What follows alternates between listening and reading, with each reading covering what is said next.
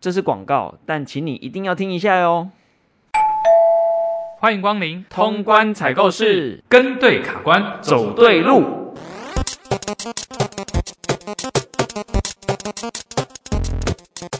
你知道吗？正确走路可以越走越美，因为走路会运用全身超过百分之八十的肌肉，等于是一种全身性的训练。但是错误的走路方法，长时间下来就有可能造成过度负荷。那正确的走路方式是什么呢？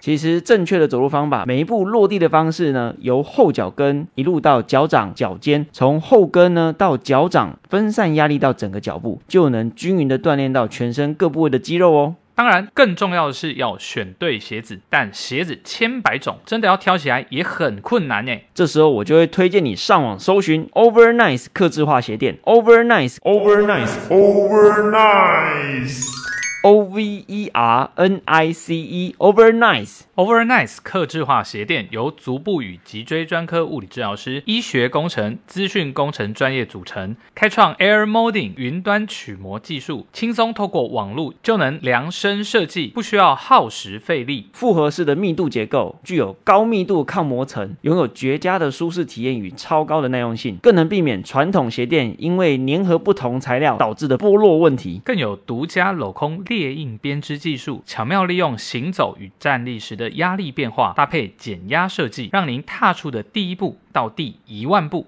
都像在云端一样轻盈无负担。而且严选 TPU 材质，可以达到不氧化、不衰退、不水解、没有细菌滋生空间的特性。更重要的是，每双重量仅约一百五十公克，超级轻量，完全不会增加足部的负担。想要跟着卡关走出好风采，马上点选下方链接，并在订单输入我们的优惠码，就能马上折五百元哦！现在就让我们开始今天的节目吧。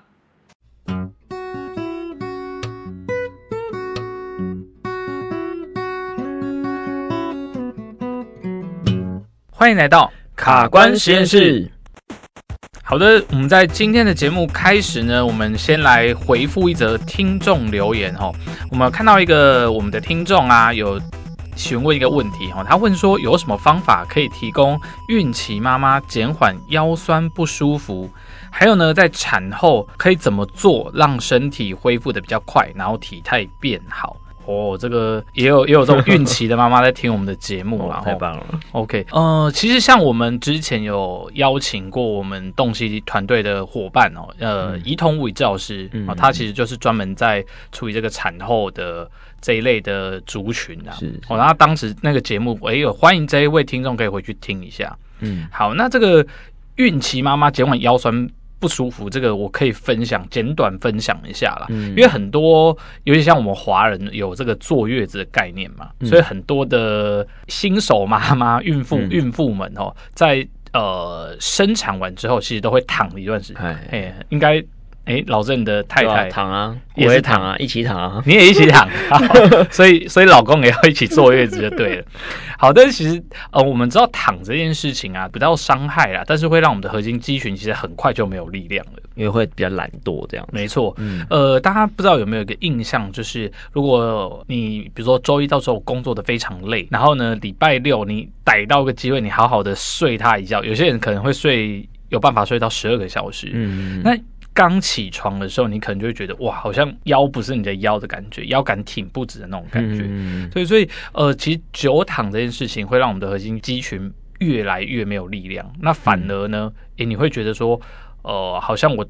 腰酸，我就躺着休息，应该会比较好。但事实上，这是刚好相反的。反正你要透过一些像你起来至少坐一坐一下，或者起来走一走。那更理想是你可以找到呃，像是这个物理治疗师，或是呃比较好的教练呢，教你一些垫上的运动。那很快的这个腰酸的不舒服，基本上都可以呃很顺利的缓解掉。对，其实其实，在孕期的妈妈，她在第二个孕期的时候，会开始分泌松弛素嘛，嗯哼，然后她的骨盆啊、腰椎那周遭的韧带就会变得更松弛，没错，对，那这个时候你的那个腰椎的弧度有可能在这个时候就会增加，是，尤其在第二孕期、第三孕期的时候，小朋友的呃变大的速度开始有很明显的有感受的时候，嗯、那个整个身体的重心往前。往前拉的状况之下，其实腰椎的负担也会蛮大的。嗯，那在这个部分，阿哲有没有什么建议啊？就是说，如果说，哎，妈妈她已经到第三孕期了，哎，肚子变很大一坑了，嗯，那你叫她要躺着什么，可能她也没有说很乐意，也没有说特别舒服。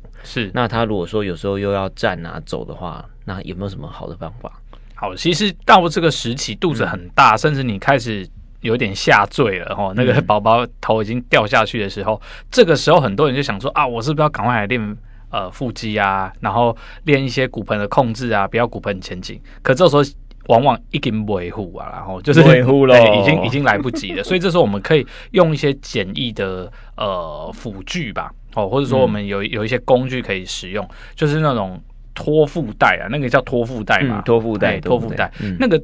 起码可以把你的整个下坠的重量，然后去做一个力学的引导啦，让它可以稍微 hold 住，嗯、那你的腰椎的压力就可以减少一些了。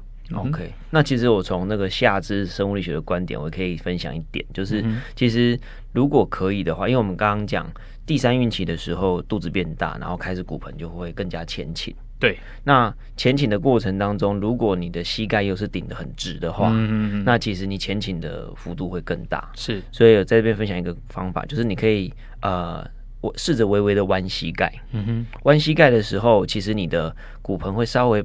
会回到比较稍微正中一点的位置，是，然后你会比较容易发力，因为呃，进入到第三运行的妈咪们，他们的那个肚子啊，已经可能那个核心已经被顶到了，没什么力气了。对啊，那个真的没办法。对啊，所以这个时候可能就要透过一些姿态的变化，去让你的核心比较容易出启动。嗯哼，否则你会觉得很力不从心，就会觉得很沮丧这样。是。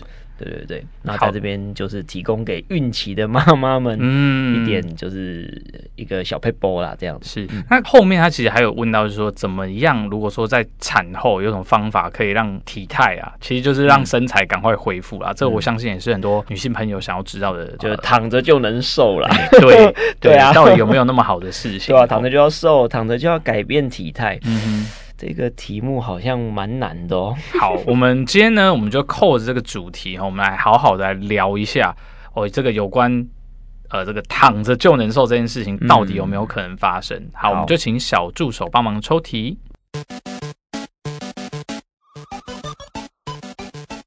很多女性朋友想要躺着就能瘦，因此会使用抬腿这个动作。抬腿真的这么有效吗？好，今天这个题目啊，嗯、相信很多女性朋友一定有在家里试着做这一项事情，就是抬腿。嗯，哦，那很多网络上的文章啊，或是有一些呃艺人网红也会分享说，哎，其实抬腿很妙，有很多妙用。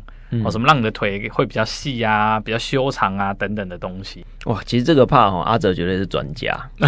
我我又又又是我，因为很多广大的女性朋友们都在找你，从八岁到八十岁你都不放过，哎，不对，都、啊、你都有办法帮到他们的忙。对，所以我觉得今天你非常适合担任闯关者这样子，那我来当守关者。好，没问题。OK OK。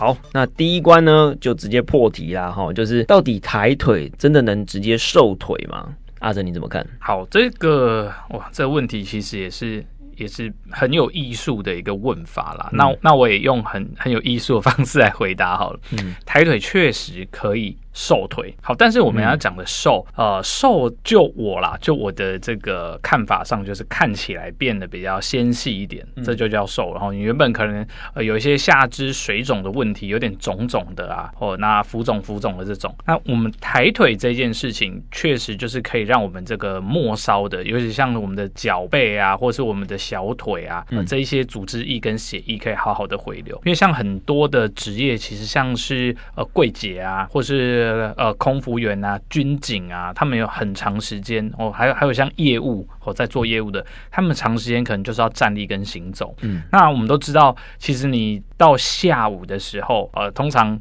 我们的脚都会变得比早上的时候还要肿一些，嗯，嗯，那这个其实也是因为地心引力的影响，让我们的整个体液还有血液都会积在这个脚的地方。哦，那久而久之，如果说你又缺乏运动，然后你的呃肌肉状态跟你的血管状态又不是很健康的话，那你就很容易就是随时都有这种脚肿肿这种感觉。嗯，所以，我们确实可以透过抬脚去让这个呃水肿、下肢水肿、脚水肿的状况呢去减缓。那这么一个用水往低处流的概念，对，让它就是这些体液啊，可以收集回来，对，可以往回往回送这样子。嗯嗯嗯嗯嗯。那这样子是就可以直接瘦腿吗？就看起来就会比较瘦，然后因为我们、嗯、呃，其实在临床上很常看到这个有水肿的肢体，无论是手或是脚啊，嗯、看起来就是会这样子泡泡的、肥肥的，嗯，对。所以如果你的水肿状况有被控制下来的时候，哎、欸，其实看起来就会比较瘦。哦，但是这边要强调，这边的瘦并不是我们透透过抬腿就可以让你的什么皮下脂肪消失啊、不见啊，还是什么皮下脂肪可以回流被吸收，没有那么神奇。然后我们大部分还是在处理这个我们。肌肉啊，或者是筋膜组织间的这个水分，我让这个水分可以顺利的排排掉。所以我可以这样理解吗？抬腿它可以让你的水从你的脚离开多一点，对，但是没有办法移除你的油。那、啊、当然，没错。也就是说，你如果你的腿的的这个粗的问题是跟水有关的，嗯，那抬腿或许效效果不错。是。但是如果跟油有关，呃、欸，你可能要来运动，然后要搭配另外一件事情。是，没错，没错。嗯嗯。那因为以我们抬腿这件事情来说啊，我觉得很多时候啊，大家就想说，哎、欸，是不是疲劳？像有些不只是女生，男生也会抬腿啊。我像我我之前认识有几位这个我的患者是警当警察啦，哦，警察，还有职业军人、宪兵那种，就长时间都要站很长的时间。那其实他们也会。做抬腿这样的一个动作哦，所以抬腿呢，其实除了去呃缓缓解你的这个水肿的状况之外呢，也可以消除你比如说久站或久走之后一整天的这样子的呃一个腿部的疲劳哦。哦，那这样抬腿听起来。就是不论男女老少，其实都有它的各自的效用，这样子。嗯，对，对，基本上你比如久站久走会疲劳的，是那那其实就很适合去做抬腿，不论男女生都可以这样。没错，对。但是你如果是真的想要拿来瘦身用的话，可能它能消水肿，但是就没办法消除消除你的脂肪了。没错，所以如果真的是、嗯、呃你的需求是真的想要把你的可能油油的腿。哦，然后让它变成比较那种纤细呀，然后有线条的的的腿的话，还是要透过运动跟饮食，哦，才是一个比较理想的方式哦。嗯，好好，那这一题我想阿泽姐回回答的蛮清楚的啦，哈。那我们来看第一关，我们给不给过呢？嗯。怎么不给过呢？不是说讲的蛮清楚的吗？是蛮清楚啊，但是我心中有一个小小的疑问呐、啊，嗯，就是在抬腿这件事情啊，对，其实我看到有一些网络的的文章啊，有在写到说，哎、欸，抬腿它可以让你的什么肠道蠕动啊变好啊，然后改善你的肝脏、肾脏的循环啊，嗯，这些东西你怎么看？哇，这个讲的其实就，其实我觉得这会牵扯到你怎么去抬哦，因为有时候我们的肠子啊，应该说我们的内脏啊，在腹腔这些内脏，其实跟我们的这个刚刚提到的那些组织也很像哦。因为我们站着之后，我们地心引力就会把这些脏器其实会有一个往下坠的力量，往下拖的力量。但是我们的这些什么肠啊、肝啊、胃啊，不会真的全部都掉到我们的呃身体底下的地方，是因为我们有这个内脏的筋膜，嗯，可以去撑住跟拉提住这些脏器。嗯，好，那。确实，在久站或是呃，其实久坐也会哈。嗯，我们的脏器这边的一些筋膜跟肌肉，你不太常去动它、活动它的时候，我们这些脏器的筋膜，其实它的延展性也会变得比较差一些些。嗯、那这时候就会影响到你内脏的运行。嗯，所以像物理治疗师，呃，有非常多近年来哦，有很多人去。进修了一门叫做内脏筋膜松动术的技术，嗯，哦，这个就是呃，去透过一些我们呃物理治疗师的手法，然后去处理这些内脏筋膜，然后让这些内脏呢，像是胃啊，或或是呃肠子啊、小肠啊，它的蠕动可以变好，这确实是可以做的。其实自从自从内脏筋膜开始风行之后啊，嗯，在治疗所就会出现蛮多很诡异的对话。嗯，像是就来，我要挖你的大肠喽！好呀，来哦，你有感觉到你的小肠吗？你的 胃在我的手里。对对对，就一种很 诡异的那种，好像杀人魔电影的那种 那种对话就出现了。是，所以我们讲回来，就是抬腿这件事情，到底有没有办法让肠道的蠕动啊，或是我们的肝肾这些循环变好？嗯、呃，我相信，如果你的抬腿的这个姿态，然后就是抬腿的方式，哦、嗯呃，如果说真的，因为有些人。会用不同的抬腿方式，嗯、哦，那可能让你的屁股有稍微抬得比较高，有些人会甚至会抬到屁股跟下背都会抬起来，嗯、就好像屁股高，然后头低这样的一个姿态的话，嗯、这时候会让我们的这个内脏筋膜啊，还有我们整个内脏在呃身体里面那个。力量的改变哦，这个或许啊，有机会是可以去影响到我们这些内脏的功能。哦，所以我听到一个关键字，就是所以抬腿的方法，其实就会可能会决定它到底可能能够产生什么效果。对，对不对？呃，各位期待的可能内脏的循环的改善，或者肠胃消化功能的改善。嗯哼，那这些可能跟你抬的方式是有关系的哦。对，没错。对，那其实就可以，我们就会来延伸第二关。第二关其实我很想谈的，就是说，因为我们讲抬腿，抬腿，你究竟只是把它放在墙上，还是你真的做出一些主动动作？我觉得这个应该是有很大的差异。哎，等一下，等一下，所以那我第一关到底过了没？我看你第二关打得怎么样喽？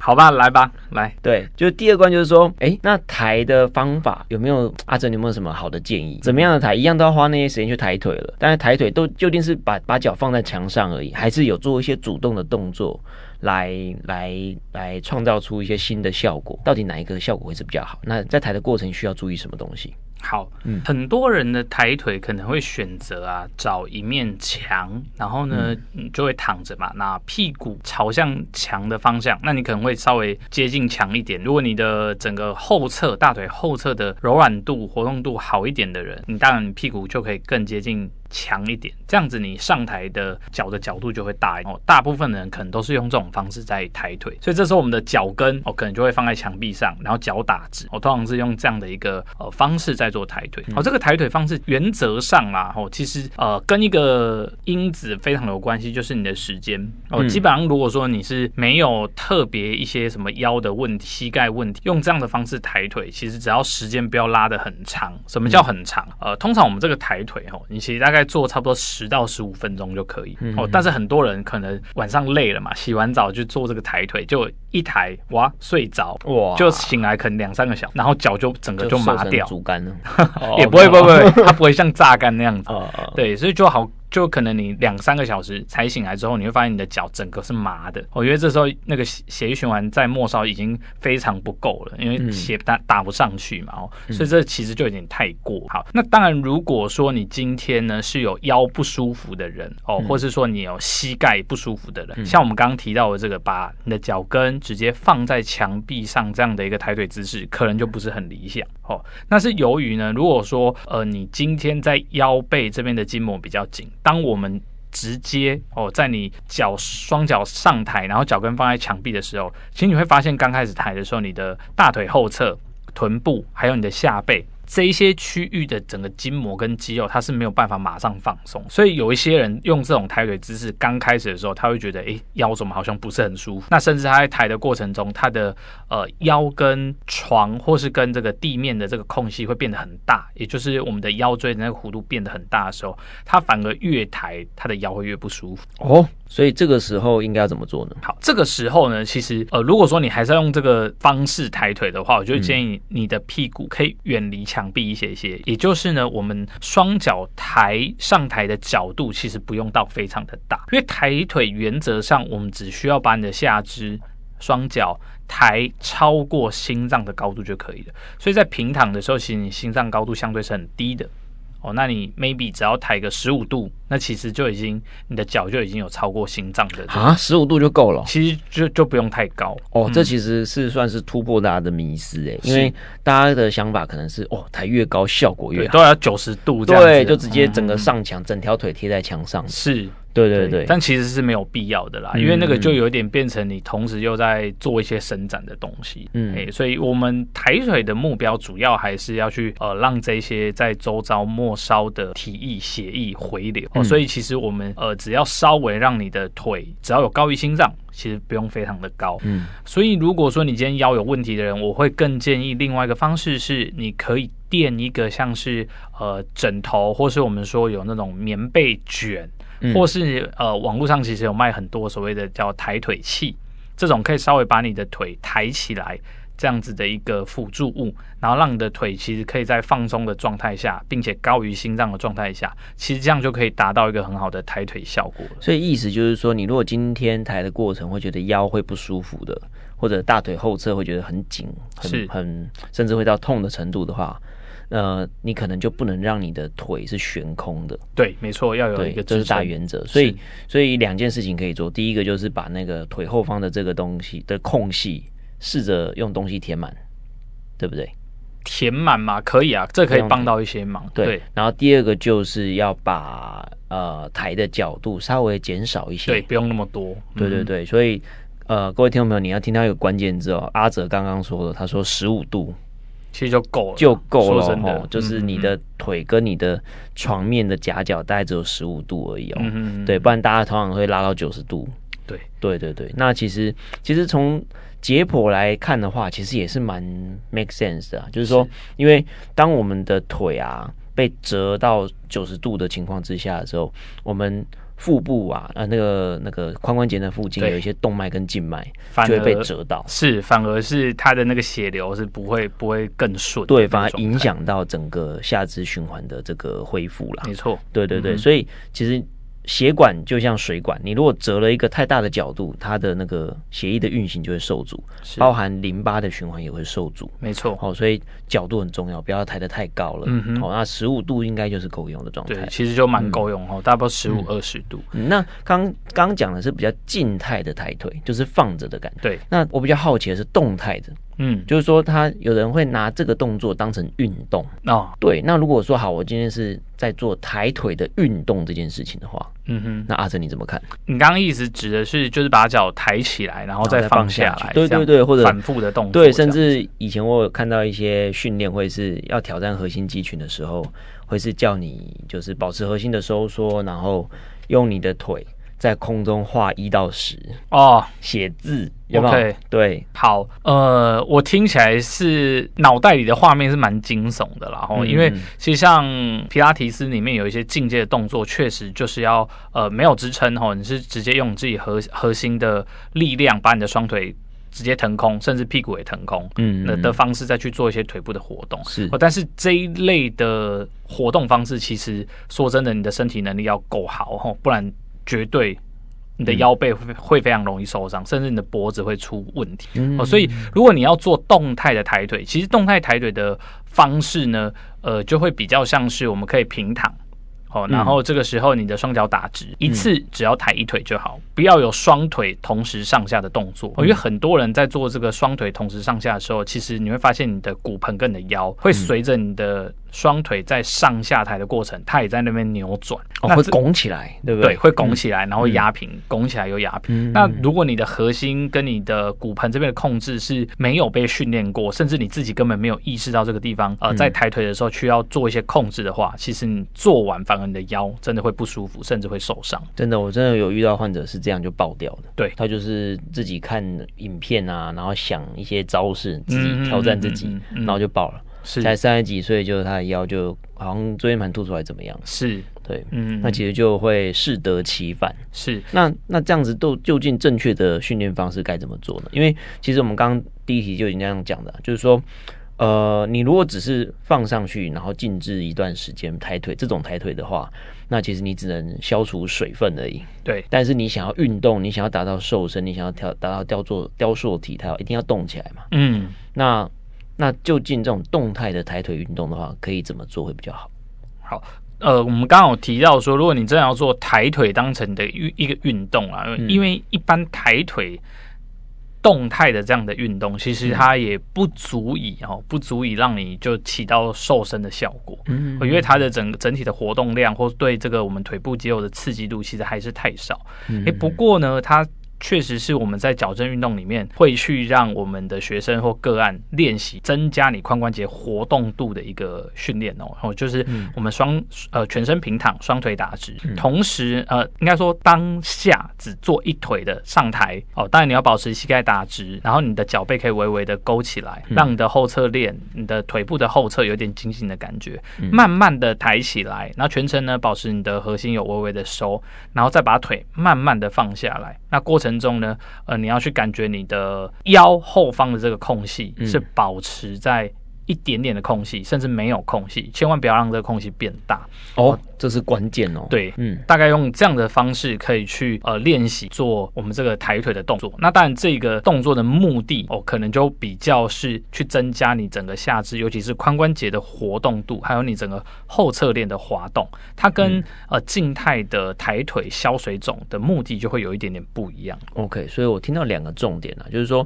你如果想要抬腿的话，就是如果没有经过特别专人呃呃高人指点过的话，自己想要 DI。另外要做这件事情的话，务必要先从一脚开始，对。对不对？不要一下就抬两脚，是。对。那如果你今天从一脚开始的时候，你在抬的过程当中，务必要保持你腰跟床之间那个空隙，对，是不能变大的，对。对吧？就是你嗯，你你如果没有很有把握，那个空隙到底要多大，嗯，你就把那个空隙压平、压扁也没甚至是你先压平，对，压平就是把那个腰的空隙先压平。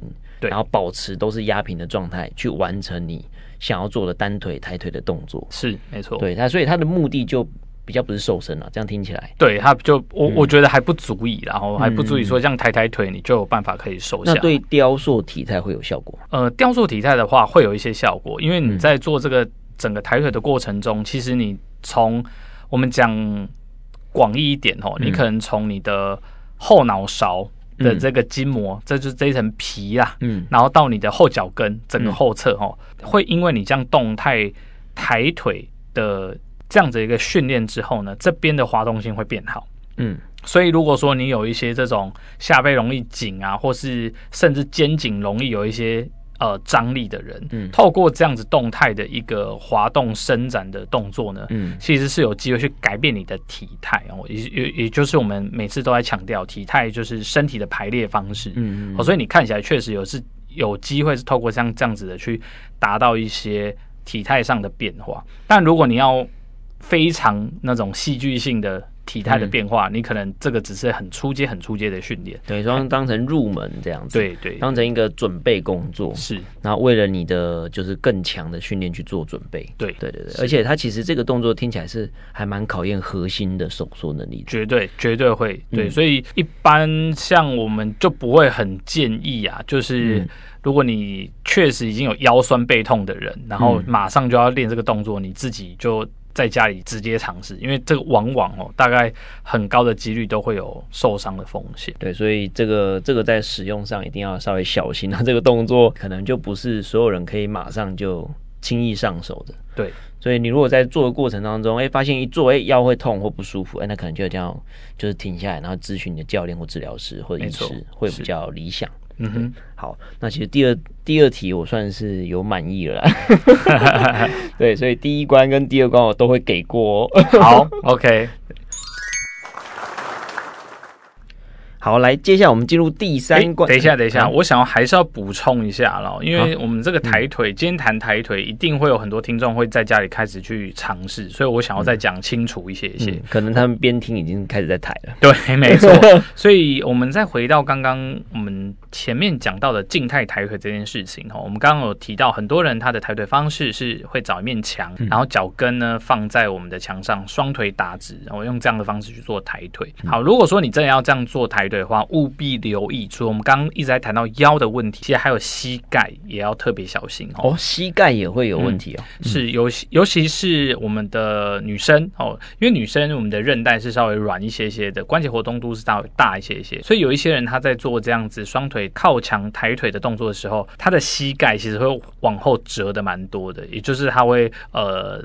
大于我们那个睡一百八十度的这样子一个状态，所以他的脚、他的膝盖会好像呃变成一个弓形啊，他的整个腿会变成一个弓膝盖会有反折的会有反折，过度反折。嗯嗯、对，那因为通常我们抬腿要十到十五分钟嘛，嗯、所以有一些人他膝盖比较不稳定的，或或者说我们、嗯、我们说膝盖的活动度比较好的，他可能在这十到十五分钟结束后，他再把脚放下来的时候，他就会觉得嗯，膝盖有一种。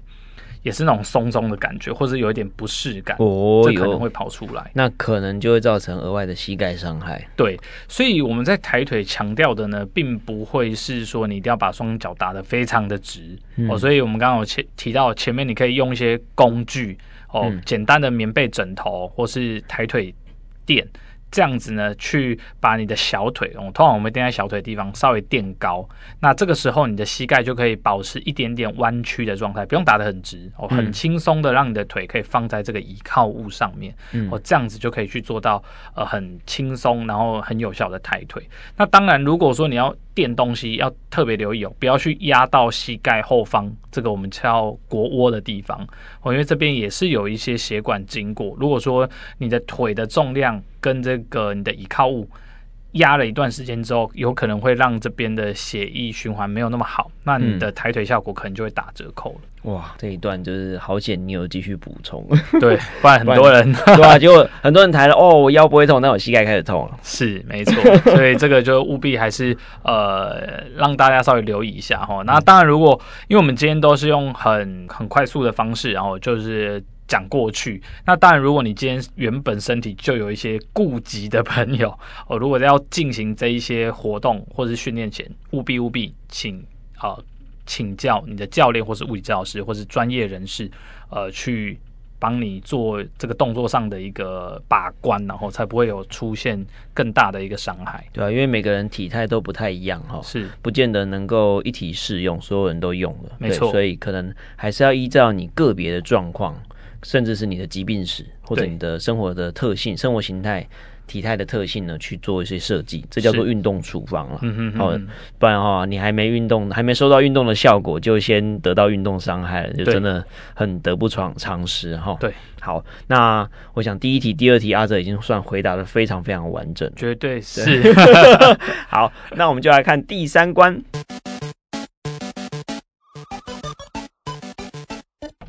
那第三关就要回答我们最核心的问题，就是我们到底躺着能不能瘦跟雕塑体态呢？好，这当然答案就是不行啦。虾米？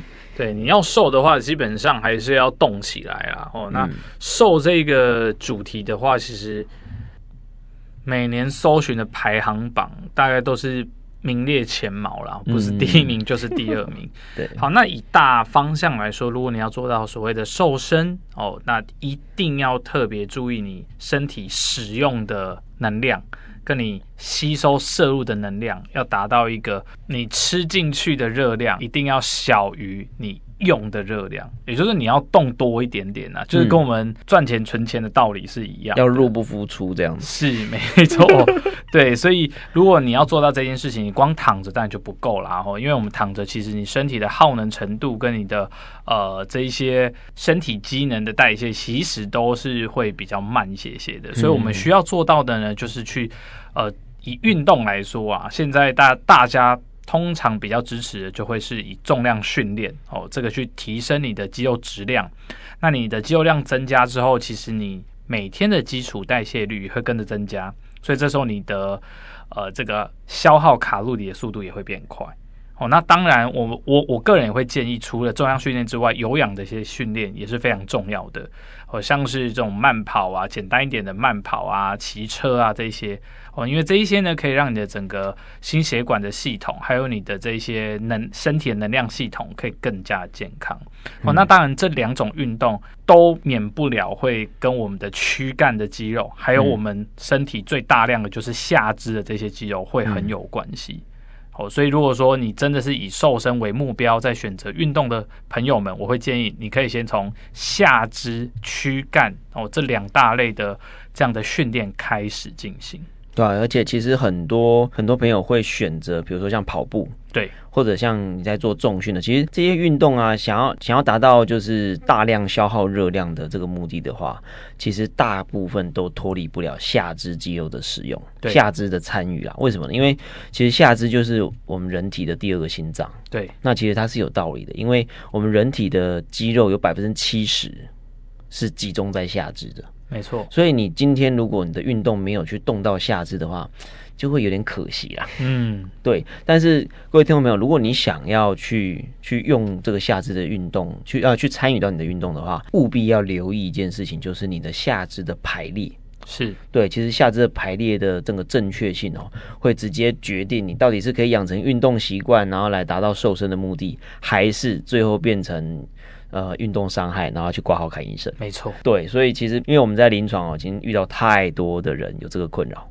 嗯哼，对，那大概的 pattern 哦，就会有点像，就是哎，他今天为了要瘦身，然后开始运动了，然后结果下肢受伤了。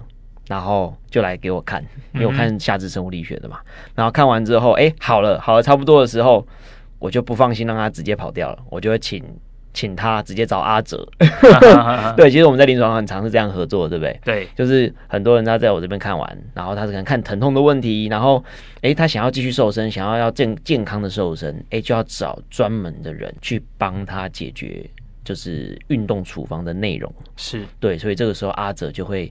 接手后续的训练，嗯、我觉得我在我们在临床上其实就是用这样的合作方式去服务了蛮多的患者，对，让他从患者变成非患者。嗯、对，那其实下肢生物力学的排列啊，其实就跟你的呃天生的这个关节的角度很有关，脚足部的角度很有关系。嗯哼，所以在临床上我们就常常会用一些鞋垫啊什么的去做一些调整。嗯哼，一般要取得这样克制化的鞋垫去调整你的下肢生物力学的话，都是要到医疗场域的代价就会非常的高昂。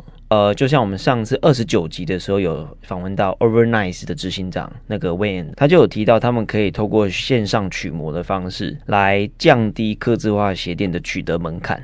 所以一般的人，他就可能在不用去到医疗院所，然后也不用付这么高的代价去去取得客制化鞋垫，你在家就可以完成所有客制化鞋垫该做的这一些两侧行为。嗯、那在家就可以等着鞋垫到来，是，那你其实就可以安心的穿着去安心的去做你想做的这些下肢的一些训练跟运动。嗯哼，那其实就可以大幅减少。运动后的一些疲劳啊，或伤害产生的几率，哦，这其实，在我们临床上，其实很常会看到这样子的一个效应啊，就是说，你如果下肢生物力学排列排列的不好，你训练就是没办法把那个强度推上去，那其实就会很可惜。嗯，对，因为你都已经花时间在做训练了。好，那呃，至于那个我刚刚提到 Overnice 的这一些呃详细的资讯呢，我们这一次会把它放到我们下方的留言栏里面，呃，节目资讯里面。那如果有需要的观众朋友呢，也都可以去那个网站去直接去看一下。那我们这次也有提供专属的那个优惠码，这是 Overnice 他们有提供我们呃卡关实验室的听众朋友一个专属的优惠码，大家也可以去善加利用了。哈。老郑，我要问你一个问题，哎，怎么了？那那我第三关到底有没有？好，那我们来问问看，我们来看看第三关给过吗？啊，终于啊，哦，今天真的是 闯个关一波三折的。好的，那以上呢就是我们今天的节目内容。如果你喜欢我们的节目，欢迎订阅追踪我们。如果你想要听更多物理治疗相关或是健康相关的内容呢，欢迎下方留言给我们哦。我是物理治疗师阿泽，我是主科人老郑，卡关实验室，我们下次见，拜拜。